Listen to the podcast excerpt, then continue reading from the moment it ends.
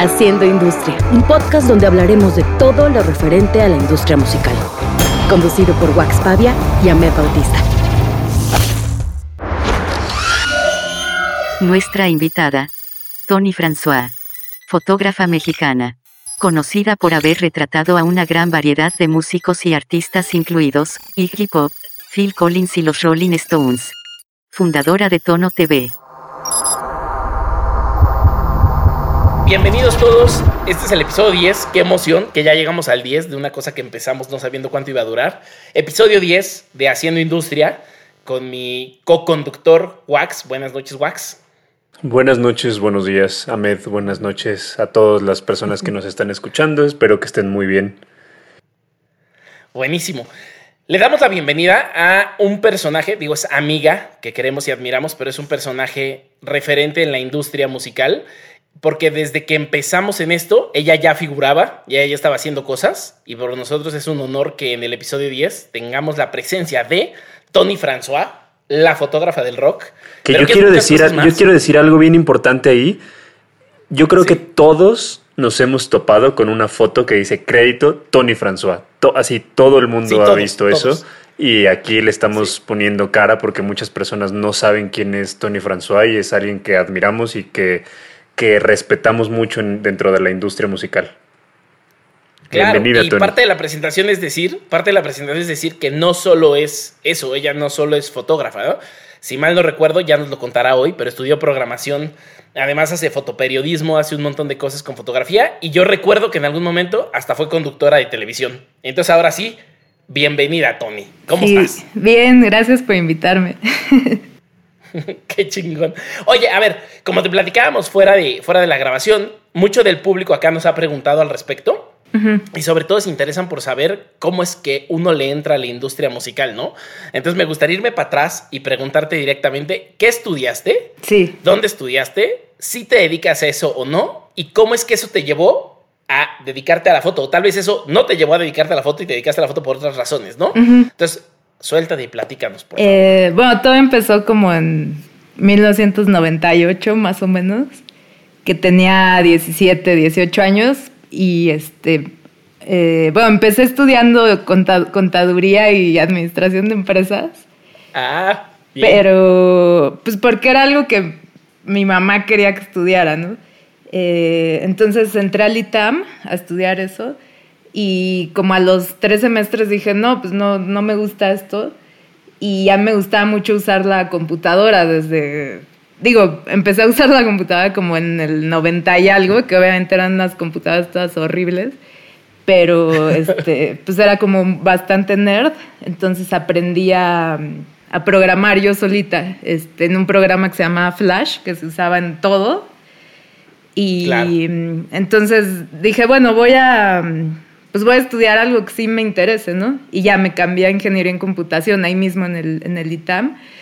Y al mismo tiempo eh, empecé a hacer como cosas pues de, de, páginas de internet, así muy sencillas, de animaciones.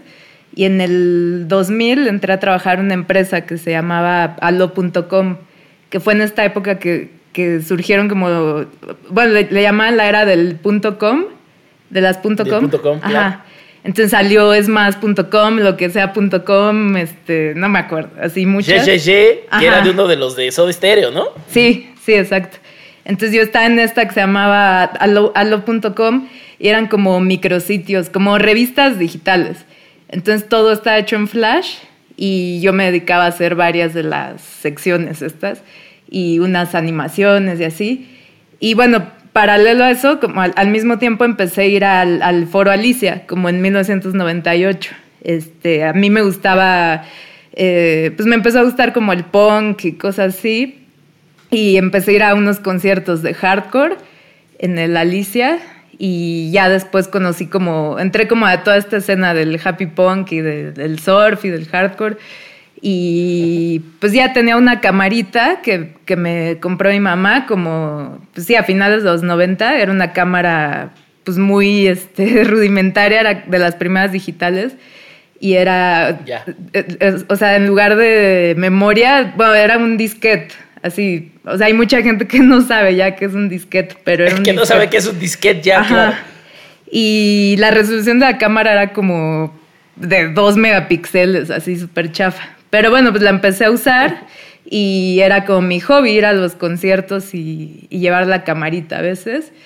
Y, este, y ya, después, te digo, entré a trabajar a lo.com y como empecé a conocer a gente de grupos, este, por ejemplo, conocí al Warp y a, a muchos, y empecé a hacer páginas para esos grupos. O sea, hice la de Los Tacapulco, la de Gula, este, Ula Espuma, como todos esos grupos de la Alicia.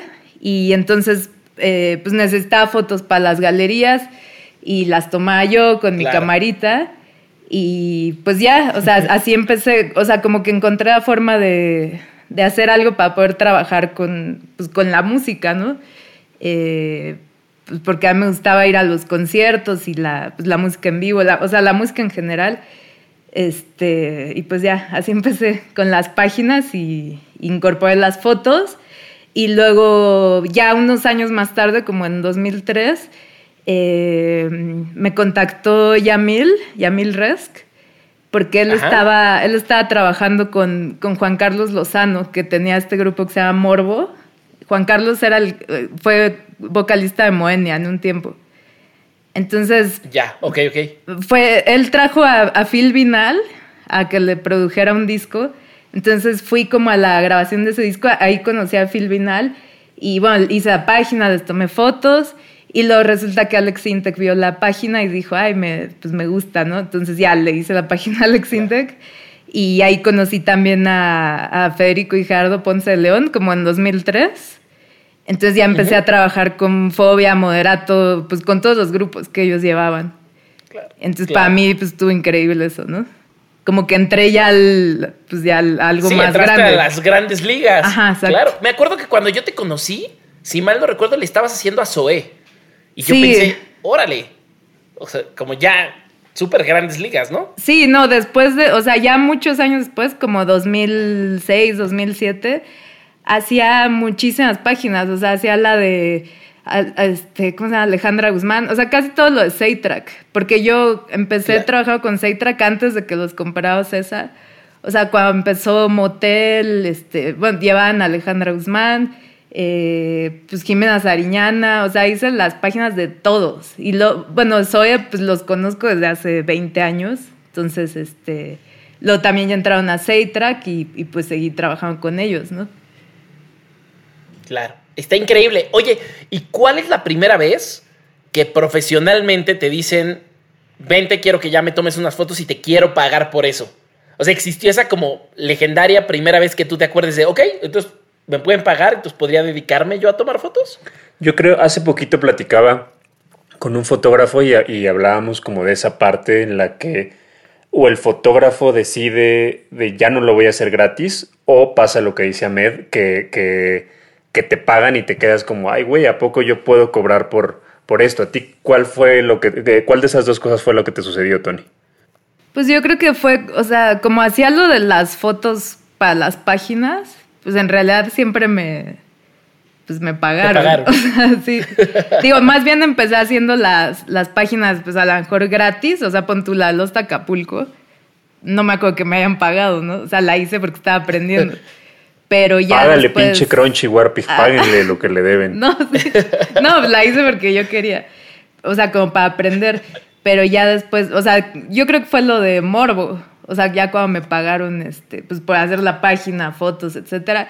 Y luego con Sintec, pues hice la página y luego fui, me fui con él de gira a Estados Unidos como, como una semana. Digo, la verdad yo era súper principiante, así, tomando fotos. Entonces, pues digo, a mí, a mí me servía mucho todo eso para, para ir aprendiendo, porque, o sea, yo no estudié foto, pues todo fue como de práctica, ¿no? Empírico. Ajá. Sí, sí, claro. Entonces yo veo mis fotos de esos años y digo, ¿qué es esta basura? Sí, o sea, no, no sirven. Pero bueno, pues ya, así fui aprendiendo. Claro. Oye, y en todo eso, ¿Cómo funciona, para los que no sabemos, cómo funciona el que tú te acredites y de pronto digas, oye, a ver, sí está chingón que a mí me llama Alex Intec y me llama todo Saytrack y también los Ponce de León y estoy yendo y tomo fotos, pero ahora viene una banda que me acabo de enterar que me encanta y viene al Circo Volador y yo quiero ser la que les tome fotos. Sí. ¿cómo, ¿Cómo, este, pues yo, ajá, justo había conciertos y quería ir. Digo, también en esa época, pues no había tantos conciertos, ¿no?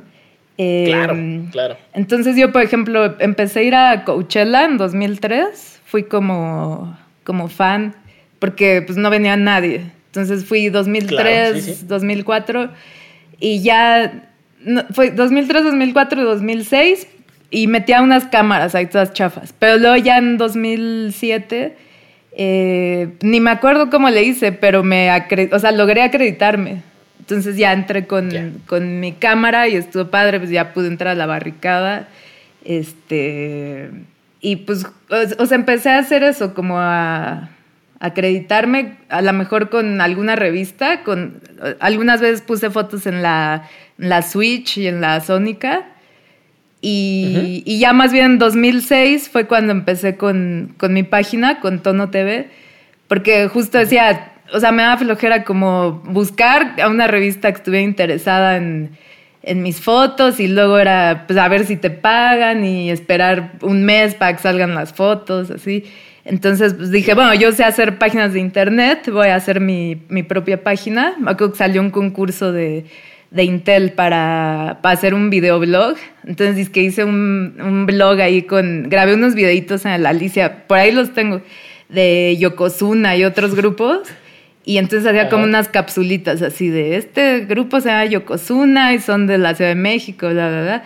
Y ya subí eso, entonces quedé en segundo lugar y me, pues me dieron dinero y una laptop y, y dije, bueno, ya voy a, voy a hacerlo como en forma y pues ya compré el dominio y el, o sea, todo, y, ya empecé la, la página en, en, junio de 2006. Pues ya me, me, convertí yo como en mi propio medio y mi propia jefa y, y, ya yo pues decido qué concierto cubrir y, y qué hacer con las fotos y todo. Decía que creo que ese fue tu gran diferenciador, eh, el que tú naciste con las redes sociales y naciste sabiendo, ¿no? Programar y hacer tus propios sitios volviéndote tu medio, porque cuando nosotros entramos a la industria, el fotógrafo era Fernando Aceves, pero en realidad solo sabía su nombre porque le había tomado alguna foto a Bowie o, se había vuelto como esta leyenda inalcanzable, ¿no? Pero no era que tú vieras sus fotos todo el tiempo o que si las veías supieras que eran de. Y contigo nos pasaba que, acabas un, show. un diferenciador, Ahmed, eh, es que todos nosotros, o sea, tenemos un común denominador que crecimos como en una época del boom de lo digital, o sea, como que empezaban a existir las redes sociales, empezaba a existir lo de MySpace, empezaban a ver los medios digitales, o sea, vimos como todo este crecimiento y, creo que también es algo completamente natural porque no sé si a ti te pasó, Tony, eh, a mí, por ejemplo, que me decían, es que tú ya, ya eh, ves las redes sociales como, como algo natural, pues sí, porque era, era lo que yo conocía y las herramientas que teníamos ahí para, para darnos a conocer. Entonces, yo creo que esa, ajá, y esa necesidad, o sea, toda la generación de MySpace sabíamos programar HTML, nada más para ponerle pinches monitos y madres ahí que, que, brillaran a tu MySpace, pero, pero realmente no, no estábamos siendo conscientes de todo lo que estábamos creando. Entonces a mí me pasaba algo, por ejemplo, que me da mucha risa ahorita que lo cuentas, Tony.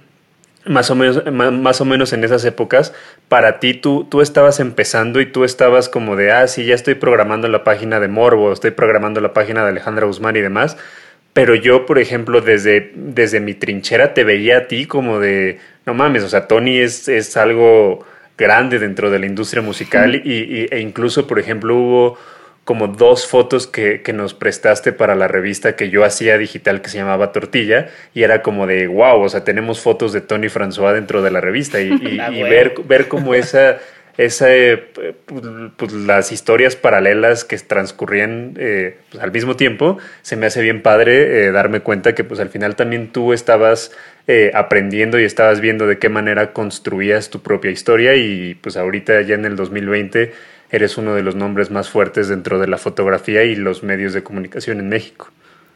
Muchas felicidades. Ah, gracias. Eh, pues sí, creo que a mí me funcionó. o sea, trabajé en alo.com nada hace un año y quebró. Y pues ya, o sea, eh, como estaba estudiando el ITAM y estaba súper pesado, dije, no, ya no voy a entrar a otro trabajo, mejor pues voy a trabajar yo solita en mi casa. Y pues eso fue lo que me ha funcionado, ser como freelancer desde hace 20 años. y pues sé cómo pues, conseguir yo sola mi, mi propio trabajo, o bueno, generar mi, mis, o sea, generar cosas para ganar dinero y pues hacer lo que me gusta, ¿no? Ahí, hablando de esto que estás diciendo, Tony, de freelancear, ¿qué, ¿qué, puedes recomendarle a la gente? Porque yo creo que uno de, las, de los trabajos más difíciles es ser tu propio jefe, el tener la disciplina y tener eh, tú mismo la autoridad contigo mismo de decir, a ver, lo tengo que hacer de manera profesional, tengo que comprar equipo más profesional, tengo que hacerlo de, desde un punto de vista eh, pues ya 100% eh, pro eh, ¿qué es lo que le podrías recomendar a toda esta gente que está freelanceando ahorita?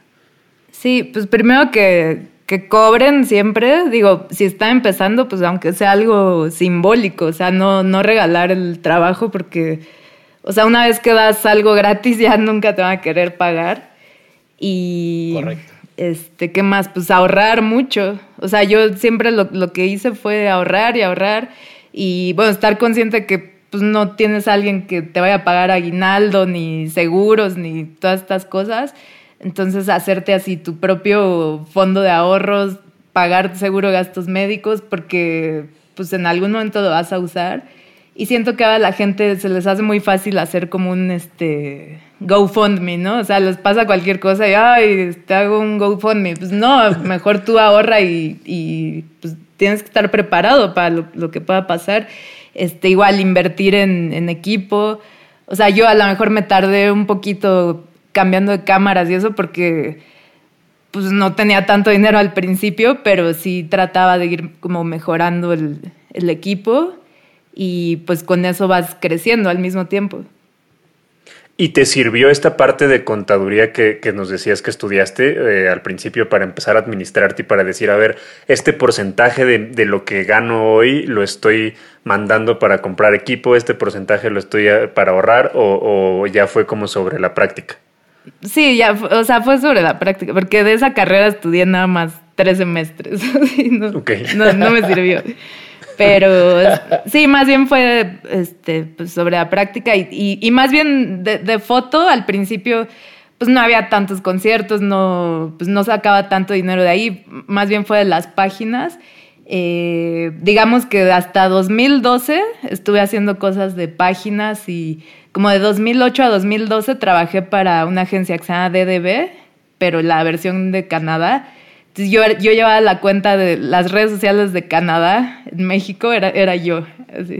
Y entonces pues me pagaron súper bien a 100 dólares y, y, pues todo eso digamos que lo, pues, lo ahorré y ya fui como metiéndole más este pues dinero a mi página y también en esa época como que las páginas funcionaban muy bien y Vice me, me comercializaba mi, mi, mi, página, o sea, Tono TV, ellos vendían... Las visitas y todo, ¿no? Los vendían banners y todo esto, como que a, las marcas les interesa poner banners y, y, y, pagar por contenidos y así, ahorita eso ya, ya se murió, este, duró como hasta 2016, no sé, y ya ahorita todo se movió como a las redes sociales eh, la gente pues le da flojera picar los links, todo es como en Instagram y este, Twitter y así, más en Instagram. Claro. Te tengo una pregunta.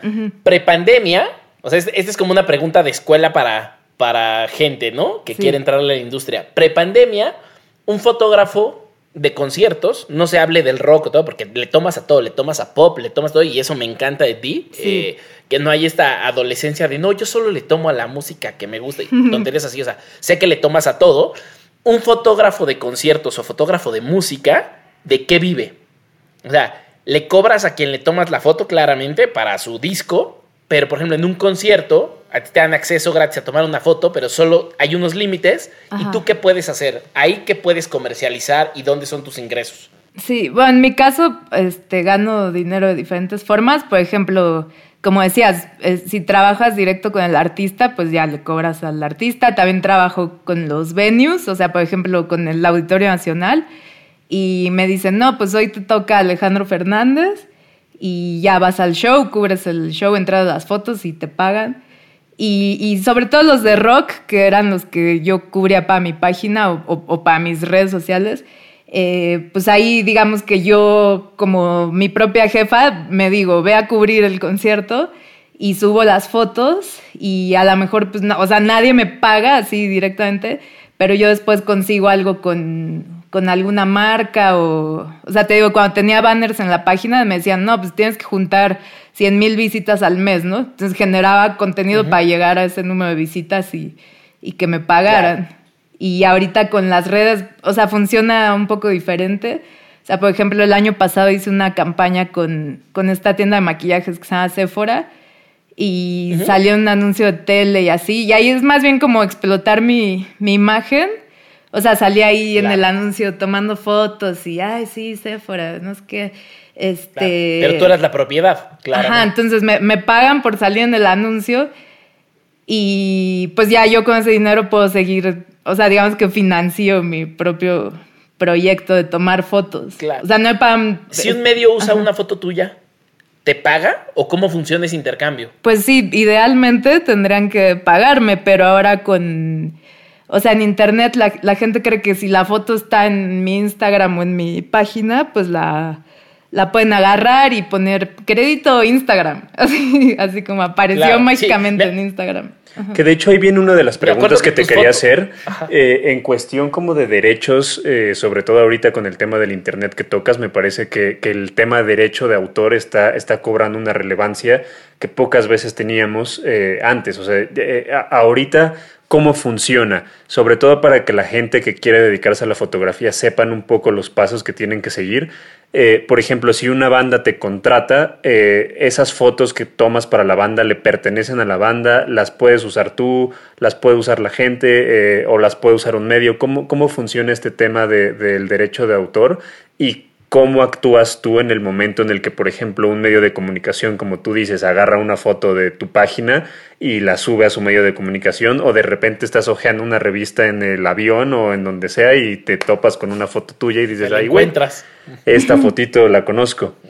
Pues no está... Como las de las jacarandas. Ah, sí.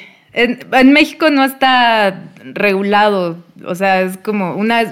Fui con una abogada porque justo tomé unas fotos de unas jacarandas y empezaron a usarlas en todo México, así en todos lados. Y pues ponían así, este, crédito Instagram, o, más bien no ponían nada. Entonces yo me enojé y fui con esta abogada y, me dijo, no, pues es que yo, yo sé que está mal que usen tu foto, pero pues hay como vacíos así legales. O sea, aunque tuviera la foto registrada, no, o sea, no pasa nada. Así. Entonces ya como que me di por vencida, dije, hagan lo que quieran, pero pues digo, cuando yo tomo una foto, por ejemplo, para el Auditorio Nacional, pues cuando me contrató el auditorio, te hacen firmar un contrato donde dice, las fotos se van a usar para, pues para prensa, son las que mandan eh, como a los medios, ¿no? Para que, para que las usen para los reportajes y también las usan como, pues de registro ahí de, que pasó este evento. ¿Y te dejan usarlas a ti también?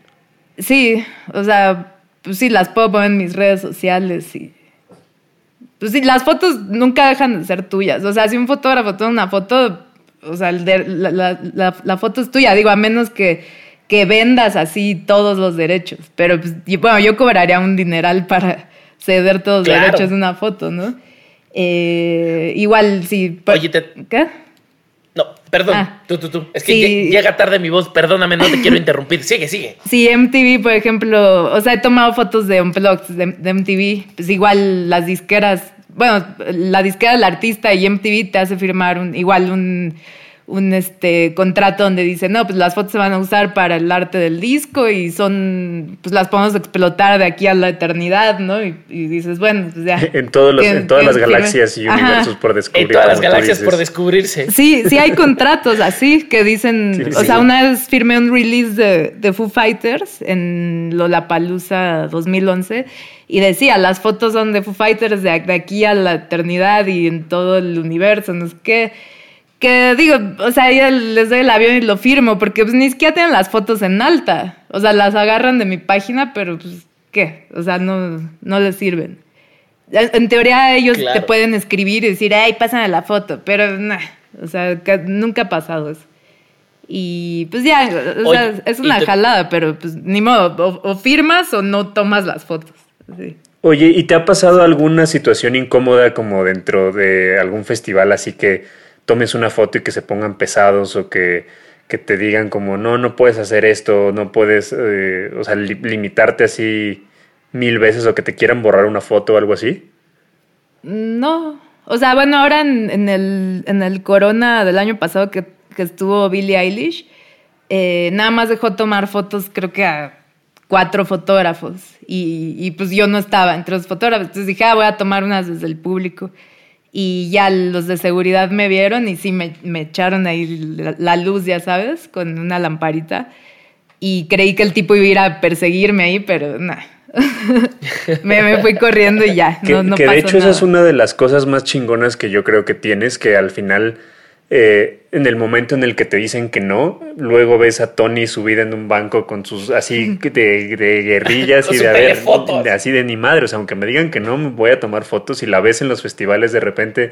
Eh, a mí me ha pasado muchas veces que estoy en un festival y de repente me dicen con permiso, con permiso, y es, es Tony con su banquito y con su, con su cámara. Y yo creo que eso es algo bien chingón y que también. Eh, al final has hecho una escuela porque muchos fotógrafos de nuevas generaciones te ven a ti como, como un, ejemplo a seguir y como una inspiración y eso está bien padre. Ah, y creo que hasta en la parte de sexo, ¿no? O sea, de género, es, hoy creo que veo más a fotógrafas mujeres como Mayra, ¿no? O como Lulu, y me encanta encontrármelas y pienso, o sea, pavimentaste un camino que hoy está rindiendo frutos increíbles y veo muchas más fotógrafas mujeres, ¿no? Pues sí, cuando empecé era digo, para empezar no había tantos fotógrafos y eran puros hombres. Y bueno, Lulu empezó más o menos en, la misma época que yo. O sea, me acuerdo mucho de ella. Pero sí, o sea, siento que de, no sé, cinco años para acá, este, pues han salido como muchas fotógrafas y está padre eso. Sí, como dices, a veces hay más mujeres que, que hombres, está chistoso. Sí. Oye, y en sentido contrario, el tema de los derechos. ¿Qué pasa si yo como Mercadorama, que esto creo que una vez ya te lo dije en privado, pero hoy te lo digo aquí en público, yo con Mercadorama quiero editarte un libro de fotos, ¿no? A huevo quiero, me encantaría tener en mi casa un libro tuyo. ¿Qué pasa con los derechos cuando un fotógrafo quiere sacar pues, como su retrospectiva de 15 años de fotos o algo? ¿Tienes que contactar a todas las bandas y pedirles un permiso o cómo funciona eso? Sí, sí, porque digo, unos grupos eh, no te hacen firmar este release ni nada, pero pues sí medio se entiende que si te están dando chance de tomar fotos porque no vas a, lucrar con ellas, ¿no? O sea, que las vas a usar nada más para el medio para el que las tomaste.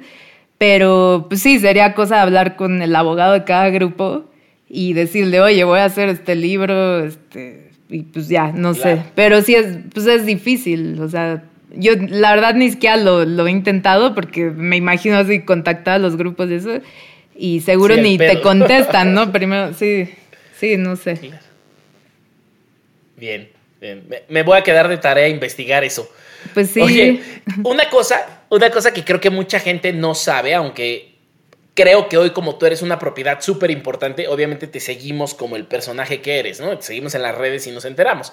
Pero para aquellos que todavía no lo sepan, platícanos un poquito de todos estos no sé cuál es el término, me gustaría decirles fotoreportajes o, colecciones de fotos, que haces de todo, de los peregrinos, de Tepito, me encantaría, de la Santa Muerte, me encantaría que les platiques un poquito a la gente cómo naces inquietud y cómo logras entrar a todos estos lugares con una cámara, ¿no? Y salir perfecta, me imagino que la cámara es carísima, ¿no? Y mucha gente diría, no, yo no me metería. Bueno, me encantaría que lo platiques un poquito. Sí, pues digo, a mí me gusta mucho como salir a la calle a caminar y, me paso así viendo todo. O sea, voy caminando con, mi novio, con Beto, y voy todo el tiempo así de, ay, mira, mira, mira. Y, saco el celular y tomo fotos. O sea, todo el tiempo así, estoy viendo cosas. Entonces, bueno, hace como 10 años, sí, como en 2010, eh, pues empecé a ver mucha gente con santas muertes. Entonces yo, pues me da curiosidad porque antes no los veía, veía los de San Judas y y la Virgen y así. Y entonces ya pregunté y me dijo, no, es que hay un altar en, en Tepito, ¿no? Y ya un amigo me, me, llevó como al mero día de la celebración, que es el, el primero de noviembre. Entonces, este, bueno, decidí ir ese año a, a, lo de San Judas, primero que es el 28 de octubre, ahí en el, en la iglesia de San Hipólito, afuera del Metro Hidalgo. Y luego a los, a los tres días fui a, Tepito, a lo de la Santa Muerte. Y luego el 12 de diciembre fui a la villa a ver a los de la Virgen. Y pues todo, o sea, digo, me di cuenta que era todo muy similar, o sea, todos llevan su, pues, su figura y... Su figura. Y le rezan y, y, pues les hace milagros y no sé, se me hizo padre.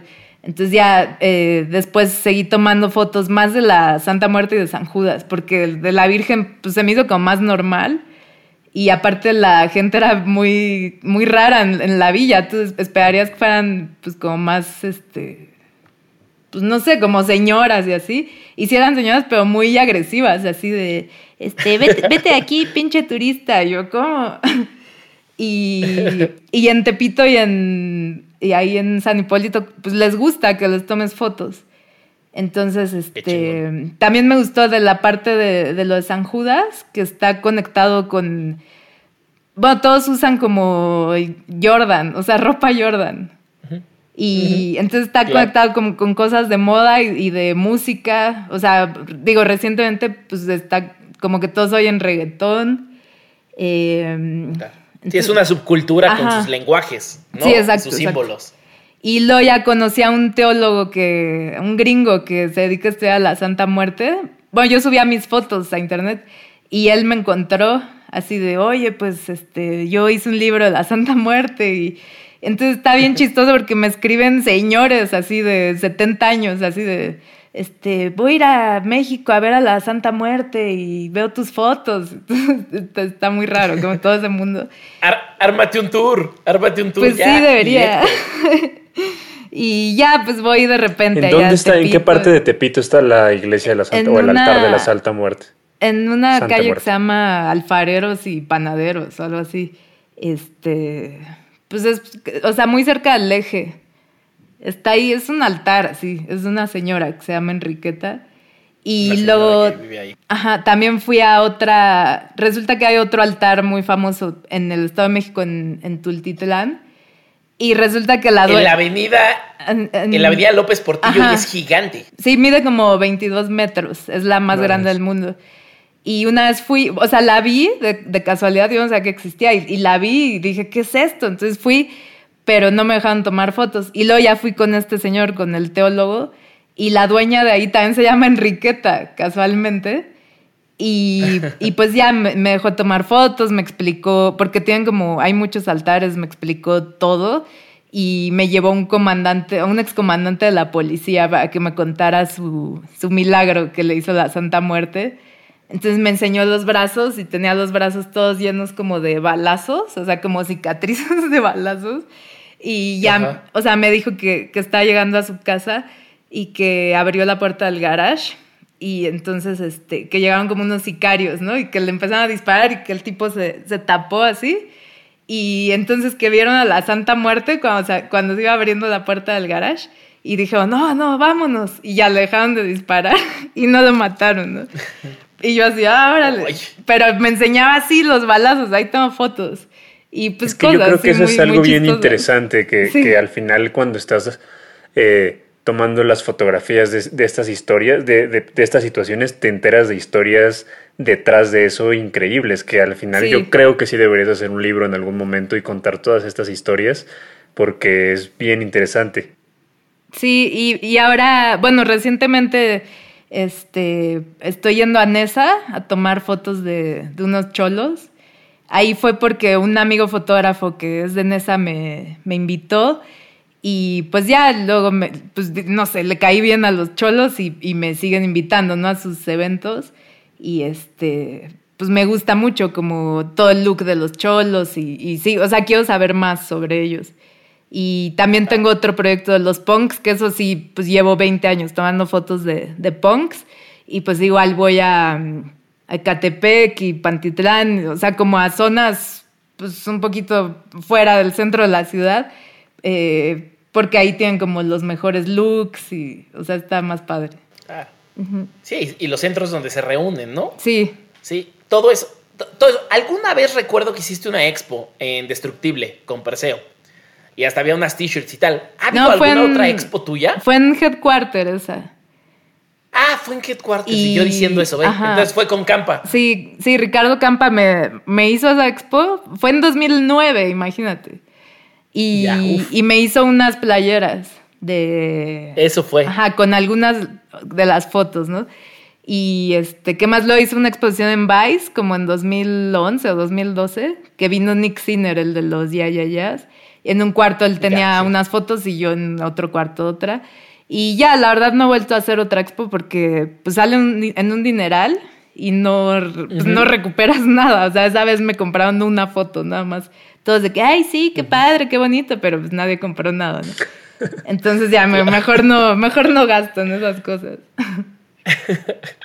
Oye, Tony, ¿y te ha pasado, te ha pasado que en algún momento, o sea, que venga X banda y que diga si solo quiero que Tony, me, François me tome fotos? O sea, ¿eso, eso llega a suceder? Sí, este, bueno, pasó con los Rolling Stones. Eh, o sea, tuve suerte porque... No más, no más con los Rolling Stones. o sea, hay, varios grupos que, que vienen y contratan como un fotógrafo local, ¿no?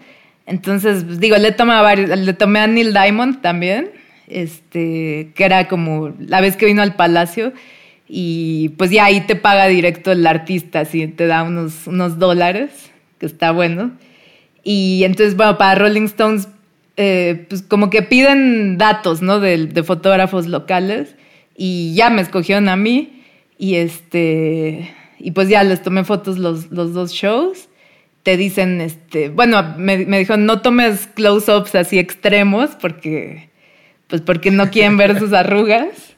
Fue la única restricción que me, que me dieron. Y bueno, obviamente no podía subir al escenario así, pero abajo sí podía moverme por, por donde fuera. Y, pues ya estuvo increíble porque en lugar de, de nada tomar, esas creo que les dieron dos canciones a los de prensa. Eh, en lugar de nada tomar dos canciones, pues ya pude tomar dos conciertos enteros, ¿no? De Rolling Stones.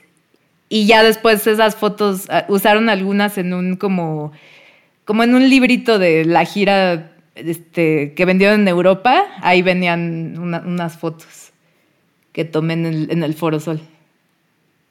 Oye, y con bandas como Cadáver haces todo, ¿no? Sí. Creo que, creo que muy poca gente sabe que, que un fotógrafo en su país puede llegar a ser el, oye, pero quiero también las fotos del disco y quiero que vayas conmigo a las pirámides y quiero que bla, bla, bla.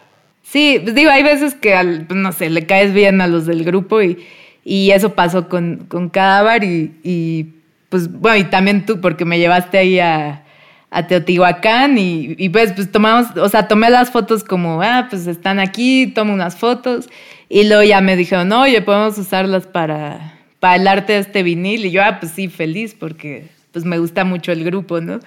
Y sí, ya cada vez que vienen, pues, pues me invitan y eso me, me, gusta mucho. Está padre. Oye, Tony, y desde un lado más, eh, pues ya técnico, eh, ¿qué, ¿qué, equipo es el que, el que utilizas o qué equipo puedes recomendarle a la gente que nos está escuchando para que empiecen a tomar fotos? Este, pues yo uso Nikon, eh, no me patrocina ninguna marca, pero bueno, yo llevo ya... ¿No te patrocinen porque no quieren o por pendejos, con todo el respeto del mundo a los señores de las marcas? Pues, yo, yo, creo que por pendejos.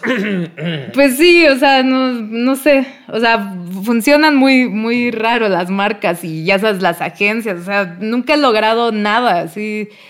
Hace muchos años hace como nueve años, este, había una persona que entró a Nikon y, que sí tenía como más idea y sí hice algo con ellos, pero después nada. Entonces, pues yo me compro mi propio equipo y todo. Y te uso Nikon porque llevo pues, casi 15 años usando esa marca, pero pues cualquier cámara es buena, o sea, Canon, Sony, este, no sé, lo, lo que les acomode más. Entonces uso Nikon y, tengo pues varios lentes que, he comprado durante muchos años, que es lo bueno de los lentes, que te duran mil años y... Pero ¿cuál es el kit básico? Así, el, que no puede faltar en un festival con Tony. Sí. ¿Cuál es este, tu pues, kit así? El, digo, una cámara full frame y luego un, lente, el 2470 2.8 y el 70-200 este, 2.8 también. Y digo yo, la verdad, llevo como que cambio de lentes dependiendo del, del venue. O sea, si es el Plaza, pues llevo unos lentes. Si, si voy a la Alicia, otros. Si voy a, a Ecatepec, otros. O sea, depende de la situación de, de luz y el tamaño del escenario. O sea, el Foro Sol llevo así unas cosas gigantes porque está altísimo y todo lejos. Y, o sea, depende de lo que vas a hacer. Claro, que, que, esa es una cosa que los fotógrafos aprenden en la, en la marcha. Sí. ¿No? El decir, puta, ¿cuántas luces trae este cuate? ¿Qué debo tener en mi lente y tal? Y es como, o sea, nunca, nunca empiezas a jugar fútbol y te compras los tacos más caros y el uniforme más caro, ¿no? O sea, empieza a jugarle con lo que tengas. Sí, exacto. Y luego Tony probablemente dé un taller que lo puede cobrar muy bien. No, no, no lo voy a hacer nunca. Este, ay, bueno, yo a mí, por ejemplo, me sirve en, antes de un concierto, este, ver en YouTube, porque siempre los shows son iguales, así el 90% de las veces. Entonces, por ejemplo, este, no sé, va a venir Muse, ¿no? Y averiguas en dónde te va a poner, porque a veces, pues sí te ponen la barricada, pero a veces te ponen hasta la consola, así del Foro Sol. Entonces, así ya sabes qué equipo llevar y luego ya buscas el concierto anterior y ves las tres canciones, las tres primeras canciones que pasó, entonces ya medio sabes qué va a pasar y ya no, no te quedas como menso ahí cambiando lentes o lo que sea, o sea, ya vas, vas un poquito preparado. Claro. Además porque estás limitado a dos canciones o una canción, ¿no? Sí. Entonces ya tienes que llegar a disparar.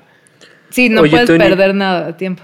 Y, y, en cuestión como de, de cursos, de escuelas, eh, ¿qué, ¿qué, podrías recomendarle a la gente que se quiera dedicar a la fotografía? Sobre todo eh, llegaban muchas preguntas cuando, cuando eh, dijimos que íbamos a hablar de fotografía y preguntaban mucho, por ejemplo, como de capacitación de revelado digital, preguntaban como en, eh, qué equipo base pueden comenzar a, comprar cuando pues al final están bien chavitos y no, no tienen los recursos para comprar equipo porque es, equipo muy costoso. Entonces, ¿qué les puedes recomendar a todas las personas que nos están escuchando?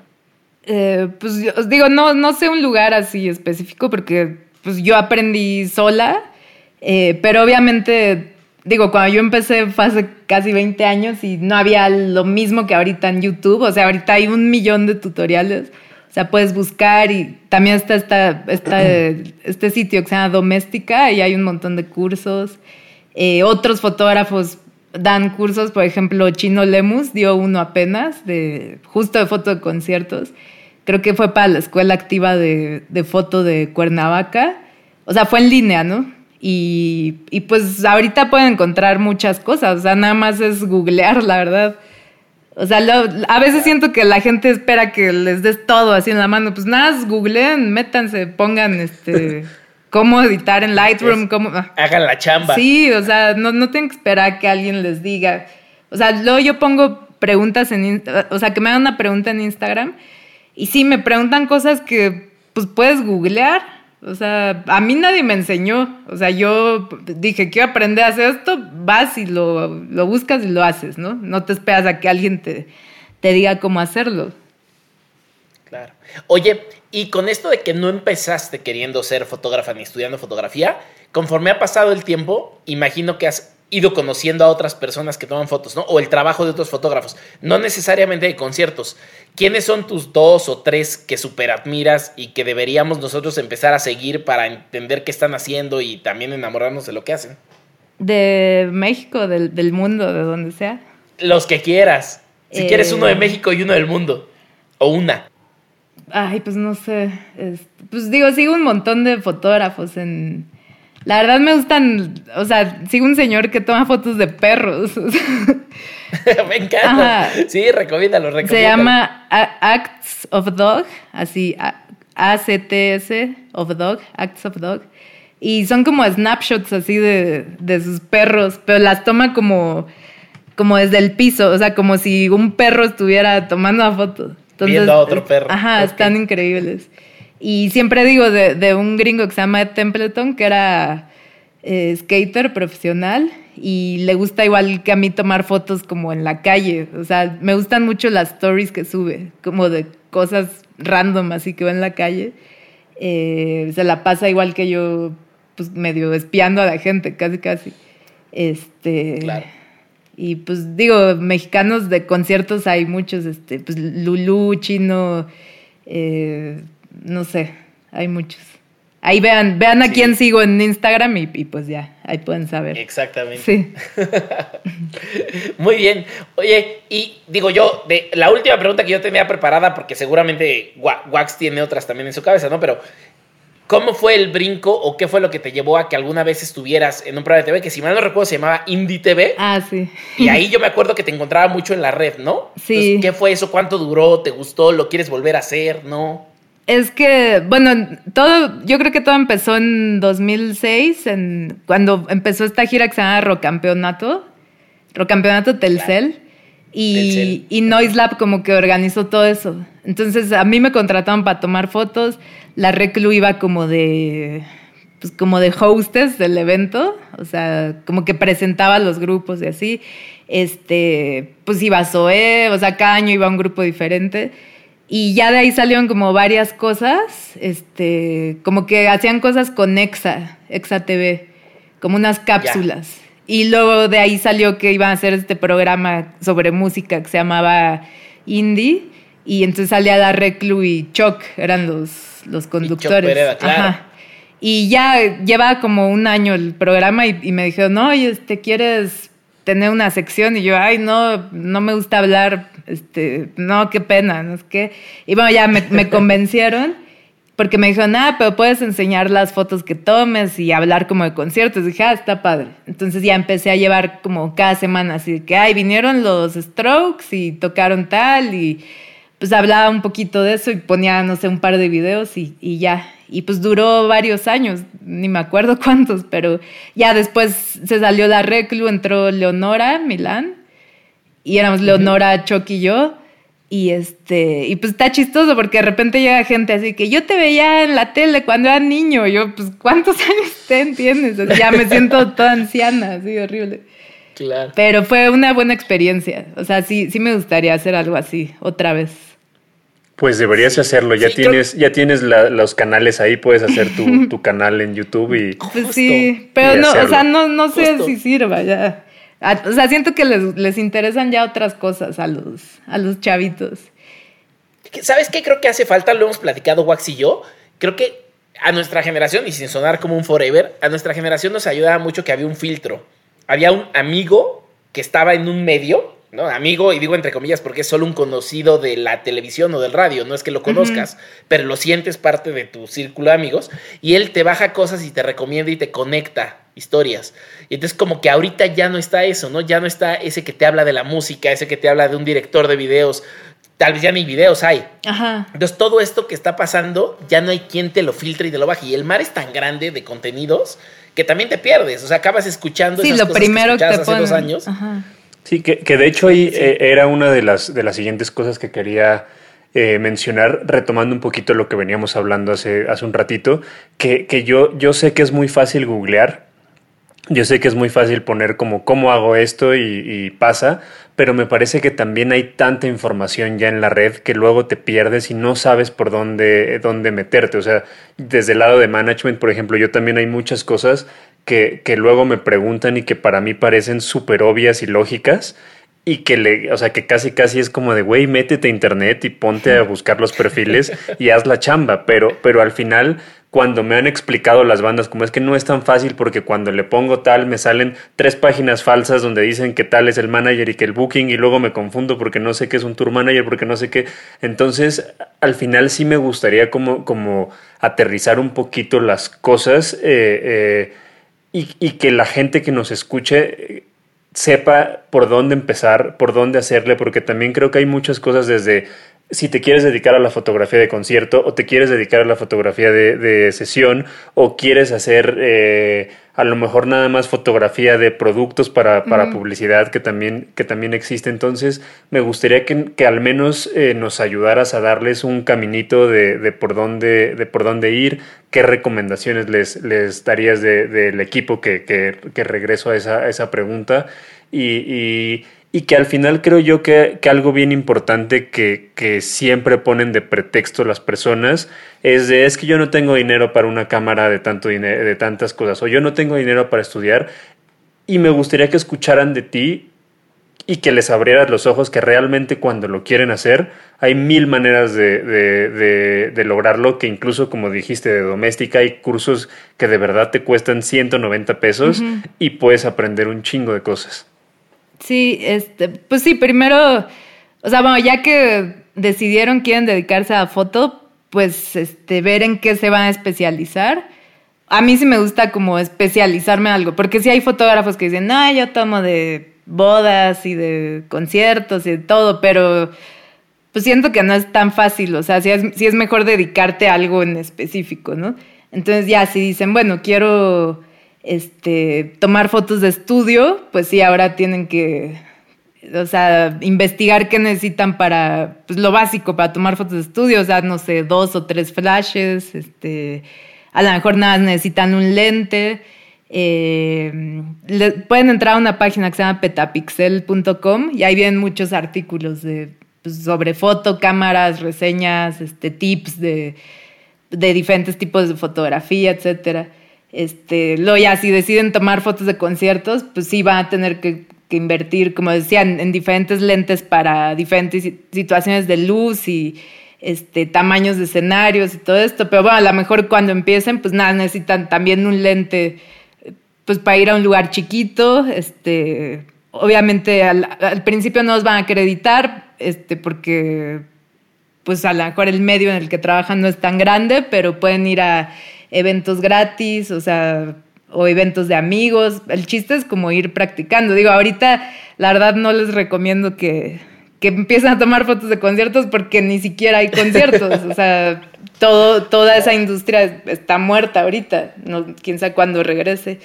Pero bueno, pueden ir aprendiendo a, tomar fotos de otras cosas. O sea, el chiste es saber cómo usar la cámara y, o sea, yo, en mi caso yo, yo no estudié, pero pues pueden tomar este, cursos, clases, lo que sea, y sobre todo practicar, usar la cámara a diario, así a prueba y error y, y pues ya, irá saliendo, ¿no? Tony, para finalizar el, el... Ah, bueno, perdóname.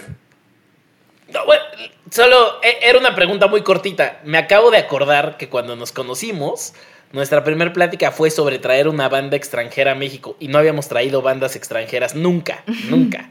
¿A quién querían traer? Me vino un flashback hasta de cómo te contacté, ¿no? Entonces voy a contar la historia cortito para llegar a mi pregunta. Mi papá siempre escuchó radio, toda la vida. Mi mamá escuchó música, mi papá escuchó radio. Y un día estamos comiendo en su departamento y tiene el radio puesto y están entrevistando avisan, ¿no? Bueno, y vamos a entrevistar a Tony François sobre promotoría de conciertos, algo. Y yo pensé que era hombre, ¿no? Tony. Todos caímos en ese error. Y esto era radio, ni siquiera había imagen. Y de pronto sales tú y hablas y te están preguntando en femenino y yo dije, ah, no, es mujer. Ah, ok. Y hablaste sobre que querías traer conciertos. Listo. Entonces, nos vimos, me acuerdo que salió tu número o algo, te llamé y te dije, oye, estoy justo a puntito de traer una Yo nunca había traído una banda, me contestaron un mail, esa banda era Interpol para la gente que hoy se lo pregunta, era como 2004, 2003, por ahí. Bueno, nos vimos en Rock Shop de Insurgentes, ibas con un amigo, lo platicamos y nunca pasó. ¿No? O sea, finalmente ese concierto lo trajo Noislab y lo trajo Mijangos al sí, en 2005 fue, ajá. nosotros creo que empezamos en 2004 el contacto con ellos y 2005 lo trajo Mijangos. Y después nos desaparecimos, ¿no? Yo tuve la oportunidad de vivir en otro país, me fui y luego cuando yo regreso, tú ya estás tomando fotos. Entonces, la pregunta es, ¿y alguna vez trajiste bandas? O sea, ¿alguna vez o, organizaste conciertos? Porque yo recuerdo que querías hacerlo. Sí, pues quería traer a... Bueno, me gusta mucho un grupo que se llama Refused, unos suecos. Ya.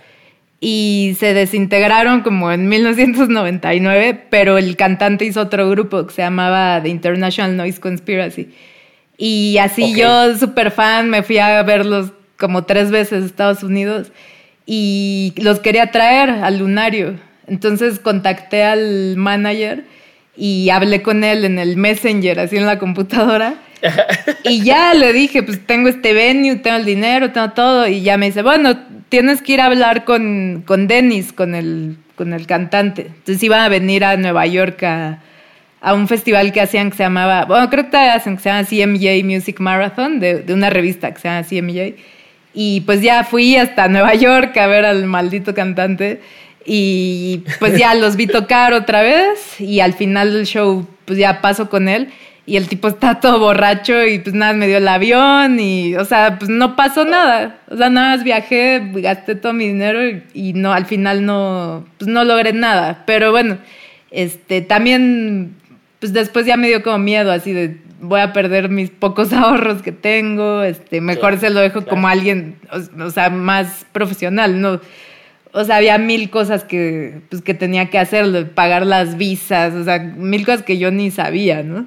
y ya, la verdad lo, lo dejé, pero sí, sí me hubiera gustado. Y la industria no estaba, no estaba tan desarrollada. En no, nada. el riesgo era mucho mayor. Sí, pues fue, eso fue en 2004, así, o 2005 creo. Ajá. Imagínate. Sí, sí. yo de esa que ahorita, que ahorita al final, que ahorita al final sigue siendo el mismo riesgo. Eh, yo creo que también es uno de los aprendizajes que tienen muchas personas que, que creen que es muy fácil traer una banda, pero cuando ya te pones a ver todos los, los gastos que, que conlleva, eh, te das cuenta que es menos fácil de lo que crees, pero sí se puede. Algún, algún día, algún día hay que traerlos, Tony. Algún Ahora día hay que traerlos. un festival como el que hace Wax. ¿Cómo, cómo? Perdón. Que algún día hay que traer a Refused. Pues yo, o, sea, sí. logré que vinieran. Este, porque pues le dije a un promotor de Ocesas y hasta el cansancio y sí, me los trajo. tráelos, tráelos, tráelos. Me los trajo al Domination y fui, fui muy feliz. Sí, entonces también, o sea, a lo mejor no, no me dediqué a traer grupos, pero sí, pues hablo con promotores o pues contigo, Amedo, así, y a veces te, digo, ay, deberías traer a tal grupo, así como, a ver, digo, sí, chicle y pega, ajá, y, y a veces sí me hacen caso, entonces, pues varios grupos de los que han visto es porque yo yo le pedí a los promotores. Eso es correcto. Sí. Eso es correcto. Y una, y una cosa que, que no he platicado yo en, el podcast ni nada, pero hoy es un buen pretexto, es que tú eres siempre una de las primeras dos, tres personas con quien yo rebotaba todo lo que quería hacer en Caradura. O sea, cada vez que yo iba a buquear a alguien, me acuerdo de llamarte o mandarte en algún momento un tweet, en algún momento un WhatsApp y ya después por llamada, ¿no? Y oye, Eagles of Death Metal. No mames, sí, ok, bien. Oye, Cadáver, pum, fíjate que Cadáver vino a no sé qué y los bajamos. Está increíble, ahí llego y... Sí, la vez que le abrieron a Wolf Mother fue la, primera. A Wolf Mother. Que, que, llevábamos ahí nosotros como nueve meses intentando traerlos y no había pasado porque era, había una gente, ¿no? Y yo, bueno, yo le dije a, a, Gaby Gómez de Ocesa, le dije, oye, este, hay un grupo que se llama Cadáver, que le, que le abra Wolf Mother. Y pues sí, lo, lo, lo, lo, logré y ya. Bien. Sí. Bien, ¿no? Y eso está increíble porque así se hace esto, ¿no? O sea, Fantogram, yo los traje a, a Caradura cuando nadie los conocía y después alguien le dijo a alguien y alguien le dijo, vale, me han venido tres, cuatro veces. Y de eso se trata la carrera de las bandas. Justo de eso. Sí, está, está increíble eso. Así es. Muy bien. Pues para finalizar, Tony, eh, te voy a introducir a una sección que se llama Dos Cositas en honor a Med Bautista y que todo el tiempo dice dos cositas. Eh, quiero que, que nos recomiendes. Y que no digo dos, digo como diez, ¿no? Pero digo dos para abrir la puerta. Quiero que nos recomiendes dos cositas que, que le puedas decir a la gente que se quiere dedicar a la fotografía de lo que tú quieras, así de cómo acreditarse, cómo hacer, cómo entrar a un concierto, cómo lo que tú quieras, recomiéndale dos Cómo apoyar el brazo para que no se mueva, lo que o sea, A lo mejor suena tan tonto, pero, pero, o sea, yo, por ejemplo, tengo una duda, ¿cómo, cómo le hacen cuando llueve así cabrón? O sea, ¿cómo protegen su equipo? O sea, mil cosas que les puedes recomendar. Solo escoge dos cositas. Eh, bueno, una es hacer ejercicio porque aunque no lo crean, se necesita muy, muy buena condición para ser fotógrafo de, conciertos, porque pues hay que caminar con cargando 10 kilos de cosas, ¿no? O sea, en un festival y, aparte así, pues poner los brazos duros para tener buen pulso y, y, que salgan bien las fotos si hay poca luz, cosas así. Entonces, bueno, hagan ejercicio y y bueno, voy a contestar tu, tu, pregunta de la lluvia. este, siempre en su mochila traigan, aunque sea una bolsa al súper, porque eso los puede salvar así de, de, que su cámara muera. Este, digo, ahí la, la, versión como más fácil para proteger la cámara es con, sí, con una bolsa de súper o con una gorra de baño, pues ya te este, cubren la cámara, ¿no? Pero sí venden unos como impermeables especiales, o sea, en forma de cámara. Y ya se lo pones a la, a la, cámara y digo, no son herméticos, o sea, si, si llueve demasiado, pues sí le va a entrar algo de, de, agua, pero sí, o sea, la protege. Y ya las cámaras como, más pro vienen selladas. O sea, sí les puede llover un poquito y no, no les pasa nada. Muy bien. Tú, Ahmed, ¿qué les recomendarías desde tu lado a, las personas que quieren dedicarse a la fotografía? O sea, a la fotografía, o sea, yo, uno lo que haría es, me iría a practicar a donde sea. O sea, si hoy tuviera shows, que ya lo dijimos, no hay shows, yo me iría a todos los bares y preguntaría, oye, ¿me dejas tomar en este show? Nosotros en Caradura, el que llegaba con cámara profesional, lo dejábamos entrar. No, yo lo... quiero tomar unas fotos. Por, ejemplo, el, otro día, o sea, aún en pandemia, fui a Nesa y hubo un show de hip hop en la calle. O sea, pues tomas foto de eso. O, le tomas foto a un grupo callejero, así. O sea, no tienes que ir necesariamente a, un, a, un, bar, así o a tus amigos ensayando. Sí, sí, sí, eso. Y sobre todo también salir, como dices tú, ¿no? A la calle y hacer colecciones. O sea, decir, hoy voy a tomar fotos nada más de puertas, de casas, y hoy fotos de coches, y hoy fotos. O sea, porque creo que es un tema de oficio. Yo no sé mucho de foto, bueno, no sé nada de foto. Conforme vas creciendo vas aprendiendo detallitos, pero pues, aprendes a usar el obturador y cómo entra y sale la luz y cómo tomas una cosa en movimiento y cómo tomas otra cosa que está fija, etc., ¿no? Y la segunda, creo yo, todo se hace por gusto, o sea, todo se hace por desarrollar el sentido del gusto. Entonces empieza a seguir fotógrafos en todos lados. Yo me hago cuando me encontré que el baterista de Arctic Monkeys tomaba fotos, son increíbles. Ah, no, no, sabía. sí, es cabrón, es cabrón. Y luego lo que, lo que platicábamos de Nick Sinner, ¿no? Que el güey tiene esta colección de fotos de los cuartos de hotel. Entonces, me fascina que tiene esta colección de fotos. O el, mismo, o el mismo Titae, Ahmed, que tiene su libro de fotos, Titae, el bajista de los tres. El mismo Titae. Es un gran, gran, gran fotógrafo y, eh, hace poquito lanzó un libro de todas las fotografías de las giras de los tres y está cabrón, o sea, de verdad está muy, muy, muy impresionante. Sí, meme, meme que en su, en su Instagram se llama Metronic, sube un montón de fotos, pero tiene un libro, tiene un libro que se llama Obscuridad y Luz, si mal no recuerdo. Y también es bien bonito. Entonces, hay un montón como de, de, fotógrafos a quien seguir. Y, y, yo creo que eso te va desarrollando como un ojo a ciertas cosas, ¿no? O sea, no, no solo tiene que ser JR, que es la superestrella, ¿no? O, o acá en México está, dando la foto de dron. Tony también toma un montón de fotos de drones. pero también, o sea, pues si lo que te late es la altura, toma fotos de drones y, desarrolla ese, ese ojo. Y algo que se me olvidó decir es que no, que no quieran ser fotógrafos de conciertos porque, o sea, bueno, he conocido muchos chavos que dicen, no, es que soy fan de Zoe, quiero tomar fotos pues, para estar más cerca de, los músicos. O sea, eso no, no sirve. O sea, si nada lo van a hacer con ese fin, ni lo intenten, porque ni van a tener acceso a los músicos, este, pues nada van a ir a hacer ahí el ridículo. O sea, luego veo fotógrafos ahí que nada se entran a la barrica para tomarse selfies, como para decir, ay, miren, estoy aquí, y, se pasan cantando ahí. O sea, tienen que tomárselo en serio y, y sí, como dices, a hacerlo porque les gusta, no porque quieren estar cerca del león de Zoe, ¿no? O sea. Exacto. Yo, yo, les, yo les voy a recomendar. La primera es que no le tengan miedo, rífense, vayan, eh, como dice Tony, váyanse al, en el centro histórico. Hay muchos músicos que a los que les pueden tomar fotos. Practiquen. Eh, creo que el común denominador de todos los episodios es eh, tómenselo en serio y profesionalicen a lo que se van a dedicar. Y la segunda cosa, eh, yo se los recomiendo a, todas las, a todos los fotógrafos que se quieren acreditar, sobre todo en festivales. Es más fácil que se acrediten con una banda. Es más fácil que se acrediten con, o sea, que se hagan amigos de alguna de las bandas que van a tocar. Vayan con, los, con las bandas chiquitas. Siempre quieren fotógrafos porque al final las bandas quieren contenido. Entonces ahí pueden hacer un intercambio de, a ver, eh, tú me das un acceso y yo, yo veo la manera de, de, tomarte fotos o incluso cuando las bandas no tienen eh, las acreditaciones suficientes, lo que pueden hacer es decirle, a ver, yo compro mi boleto, tú mete mi cámara y adentro del venue me das mi cámara y ya yo puedo tomar fotos. O sea, yo creo que el punto es ser ingenioso y si quieres hacer las cosas lo puedes lograr y no, no se vale poner pretextos, que creo que eso es lo que le encanta a la gente. Ahora, en, en 2016 fui a Coachella, me llevó una marca, pero no me consiguieron el Fotopass. Entonces, este, pues dije, me vale, voy a meter la cámara. Y metí la cámara con el telefoto, lo metí tres veces, tres días seguidos. Así lo envolví en una chamarra y lo metí. Entonces, pues sí, o sea, sí, sí se puede hacer. Sí, a, mí, a mí incluso me han dicho muchas veces fotógrafos, no lo hagan por favor porque de verdad hubo un momento en el que me dijeron demasiado, pero en algún punto era de, oye, ayúdame a meter mi cámara, ayúdame a meter mi mochila con el equipo. Y pues a mí no me costaba nada y la metía y ya dentro, pues, toma, vas.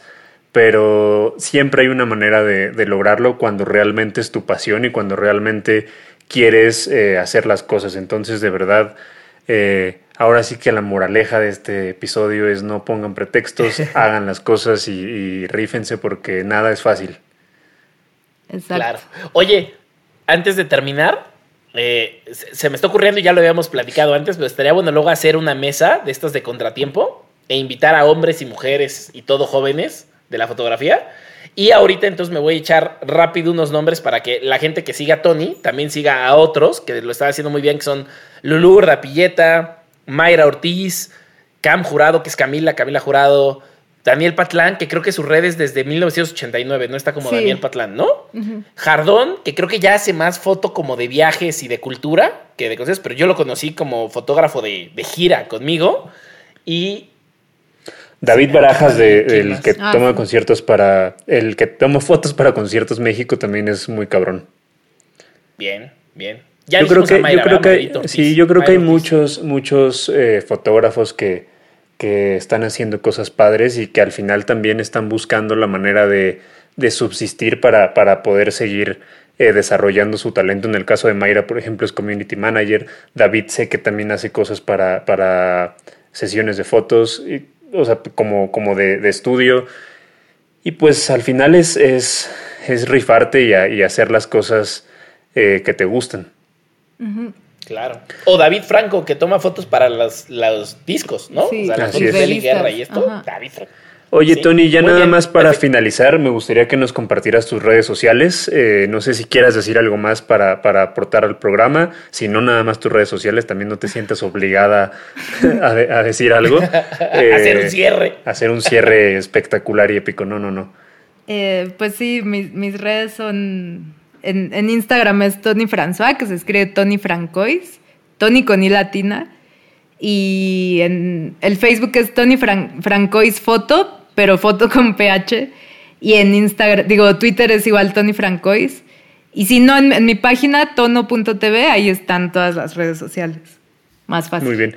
Se nos olvidó un gran fotógrafo que se, la, se rifa bien cabrón, NASA, de León, Guanajuato, ah, que se la pasa sí, eh, ese es de esos güeyes que, que, le dices ven a tomar fotos o que él mismo te escribe y que toman un camión 10 horas para llegar al concierto y tomar unas excelentes fotos. Entonces también ahí está el, ah, buen Y Gersaín, Gersaín, no sé si lo estoy pronunciando bien, pero él siempre iba a Caradura a tomar fotos y hoy está haciendo un montón de cosas chidas. Gersaín, saludos a él.